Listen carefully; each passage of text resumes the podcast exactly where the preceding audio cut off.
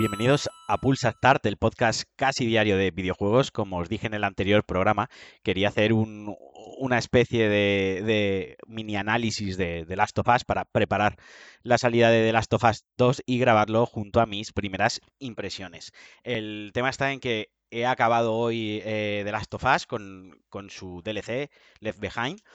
y me ha gustado tanto otra vez, creo que es la quinta vez que me paso el juego, que he decidido hacer un one-up eh, retroanálisis,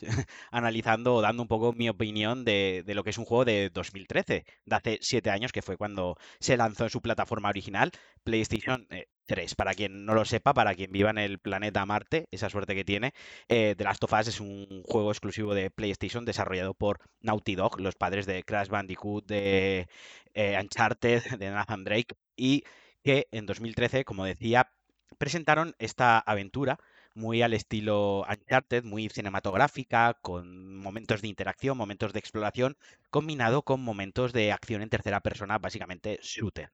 Pero con una diferencia, con un matiz muy importante, y es que esta vez la historia era muchísimo más madura, era muchísimo más oscura, se alejaba de esa historia con clichés tontorrones de humor y acción eh, de los Uncharted, ¿no? Muy, muy bebidos del cine de los 80 y de los 90, con el típico protagonista guaperas eh, que suelta chascarrillos eh, y además está enamorado de su compañera de aventuras y demás,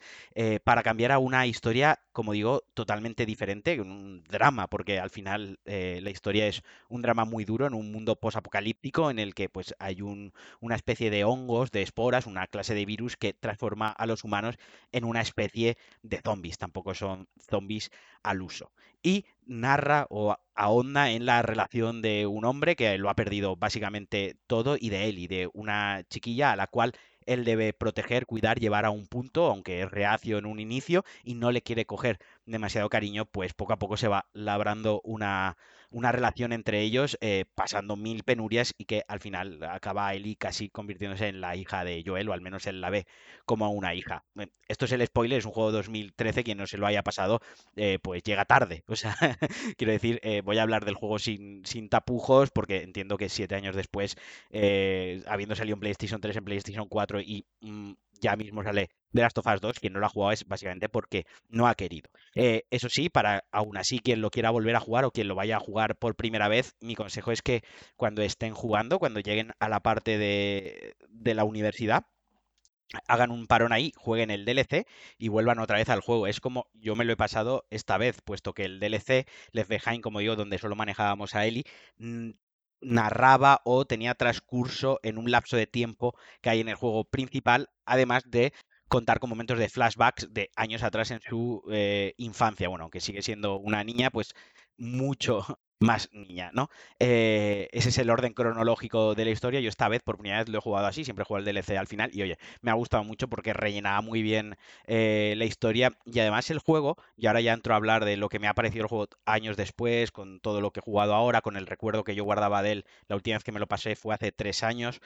eh, lo recordaba en primer lugar más largo. El juego principal sin el DLC roza las 10 horas si sabes jugar, si sabes lo que hay que hacer, si vas un poco, entre comillas, a pincho, si no te paras a explorar demasiado o saber dónde estás, los secretos. Eh, segundo, no sé por qué en mi mente lo, lo recordaba como más denso de enemigos y tan solo hay un trozo que es el invierno, porque el juego se desarrolla en cuatro estaciones del año. El invierno era la parte más pesada que yo recordaba y así es. Creo que es la parte más lenta donde el juego frena un poco el ritmo y donde plaquea, donde no está al nivel del resto del juego. En cuanto a la jugabilidad, eh, el juego se sigue manteniendo muy bien. Es un juego muy a lo Uncharted, como decía, ¿no? Con un botón para correr, otro botón para recoger eh, cosas del escenario, para agacharte, tiene un modo sigilo en el que pues escuchas a los enemigos a cierta distancia y luego pues el gatillo para apuntar, el de disparar y el ataque cuerpo a cuerpo barra sigiloso barra interactuar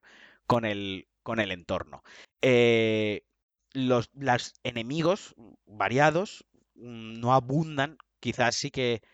eh, le pido a la segunda parte comparándolo con su primera parte, que haya más variedad de tipos de enemigos, porque aquí al final tenemos, por una parte, los zombies, que hay tres tipos, están los, los recién infectados, digamos, que eso sí que son más una especie de un zombie, luego que los llaman corredores, porque son muy rápidos y esos te pueden ver, te pueden escuchar, luego están los chasqueadores, que son ciegos, pero te escuchan muy bien y van a por ti. Y eso además no te puedes proteger. En el momento que te cogen, acaba la partida. Y luego están los bombers, que son como una especie de hinchado a lo Left 4 Dead,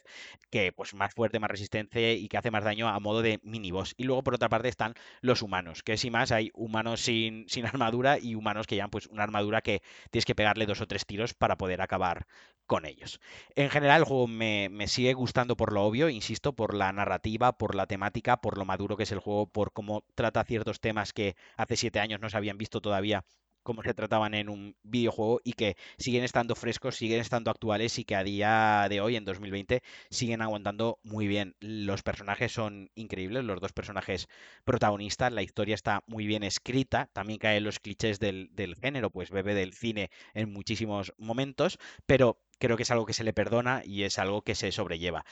Otra cosa que me gusta mucho de, de Last of Us es eh, lo explícito que es, lo violento que es. Para ser un juego de Naughty Dog es muy gore, es muy violento y es, como digo, se recrea mucho en la violencia, pero es que al final el mundo donde se desarrolla el juego es un mundo totalmente hostil donde solo caben los supervivientes. Así pues se tiene que comportar como, como tal. Además el juego en varios momentos eh, plantea el valor ético-moral de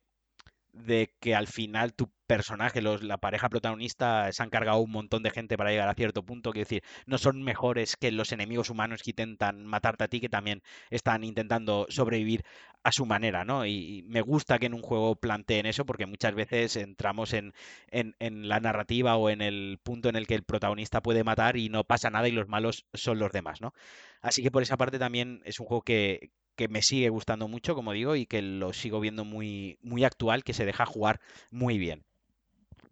quizás la parte más negativa que le encuentro, o lo que menos me gusta a mí, es la IA. La IA no acaba de, convencerme, sobre todo en los humanos. En la IA de los infectados, pues bueno, al final no sabemos cómo serían los infectados en la vida real y es un poco, un poco más hueco a la fantasía y a la imaginación y le puedes dar el carácter que tú quieras a ese tipo de enemigos, pero sí que los, los humanos, pues hay veces que se comportan de una manera un poco, un poco tonta. Luego, pues, eh, se me queda un poco falto en cuanto a recursos y armas. Quiero decir, hay variedad de armas, pero entre hay muchas armas, hay diversas armas, pero no son muy variadas entre ellas. Al final acabas haciendo un, un uso abusivo del, del arco porque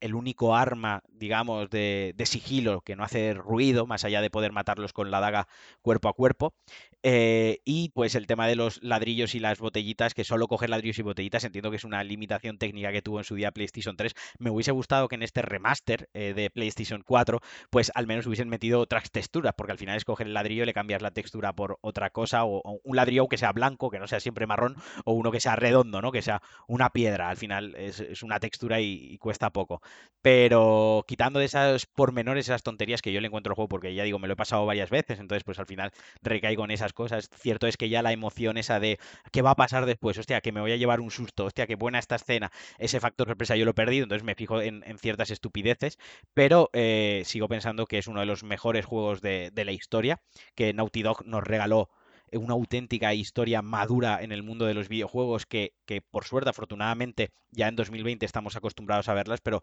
hace siete años pues no era tan, tan, tan común, aunque ya las había, pero creo que marca un antes y un después y, y, lo que le puedo pedir a The Last of Us 2, que, que, sale esta noche, a las 12 de la noche lo jugaré, es más y mejor. Eh, obviamente, gráficamente va a ser la polla en vinagre, porque ya lo es The Last of Us en PlayStation 3. El, el remaster sigue aguantando muy bien gráficamente a día de hoy, eh, pero sobre todo lo que le pido es pues eh, la IA que esté más currada, que, que sea más cabrona, ¿no? La, la, IA que haya más variedad de, de situaciones, que me sorprendan con, con, algún giro, porque yo he visto muy poquito, he visto los trailers, eh, veo más o menos por dónde va la personalidad de Ellie, pero me gustaría mucho que avanzase y que me sorprendiesen con la personalidad de, de, de Ellie, perdón. Se me seca la boca, al final estoy aquí charrando sin,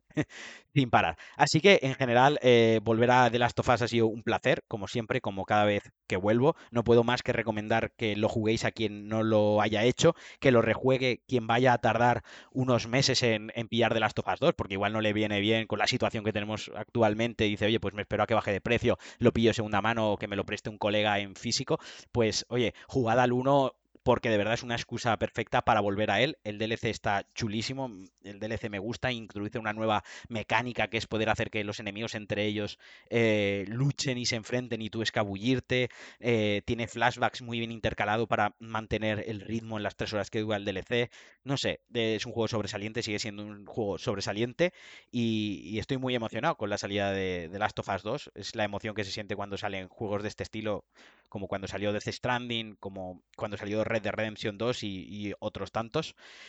Y nada, eh, nos vemos en el, nos escuchamos en el próximo Pulsa Star. Probablemente lo publique mañana si esta noche puedo jugar un par de horitas a The Last of Us 2, simplemente contando mis primeras impresiones y quizás eh, la semana que viene para el martes miércoles ya lo haya acabado. Así que ya tengáis mm, el Pulsa Star One Up con la review, con el análisis, con mis impresiones, con lo que me aparece a mí de Last of Us 2. Eh, os deseo un buen jueves, espero que paséis un día genial, espero que estéis igual de ilusionados que yo con The Last of Us 2 y espero que muchos de vosotros también lo vayáis a jugar esta noche, así me siento un poco menos enfermo quedándome hasta las tantas un jueves por la noche. Un abrazo muy fuerte y adiós.